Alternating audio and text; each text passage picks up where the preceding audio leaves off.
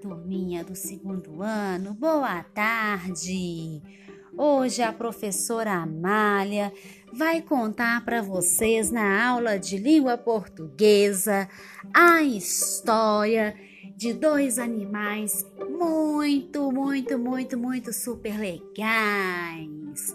Esses animais moram na floresta é hoje, olha só, é uma fábula muito, muito legal que nós vamos ouvir. Preste atenção.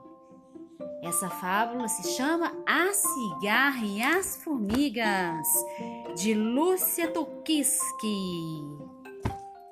Era uma vez uma jovem cigarra que não fazia outra coisa na vida a não ser cantar. Tra la la la Tra la la la la la la la la. Tra la la la la la la. La la la la la Entoava as mais lindas canções perto de um formigueiro. Enquanto isso, as formigas trabalhavam sem parar. Colhiam pedaços de folhas para forrar o berçário das formigas recém-nascidas. Transportavam grãos para que no inverno tivesse o que comer enfim, viviam atarefadas, entrando e saindo no formigueiro. O inverno chegou. O frio era tanto que a cigarra quase ficou congelada.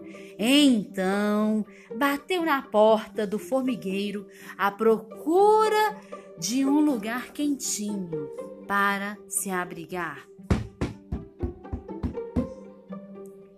Olá! Será que eu posso entrar? Estou com frio e com fome. A guardiã do formigueiro não se conteve. O quê? Enquanto nós trabalhávamos duro, você só pensava em divertir. Pois agora, boa diversão, disse. E bateu a porta na cara da cigarra, que foi obrigada a cantar em outra freguesia. Moral da história: os preguiçosos nada têm a colher.